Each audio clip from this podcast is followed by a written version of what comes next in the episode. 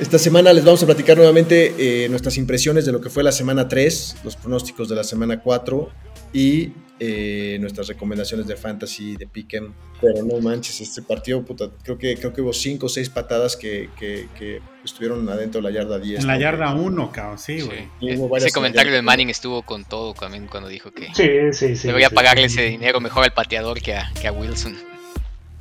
Porque así es, así es Filadelfia, güey. Así Pero es el- Filadelfia. Fila- Filadelfia tiene una cárcel dentro de su estadio. Exacto, güey. Es neta, güey.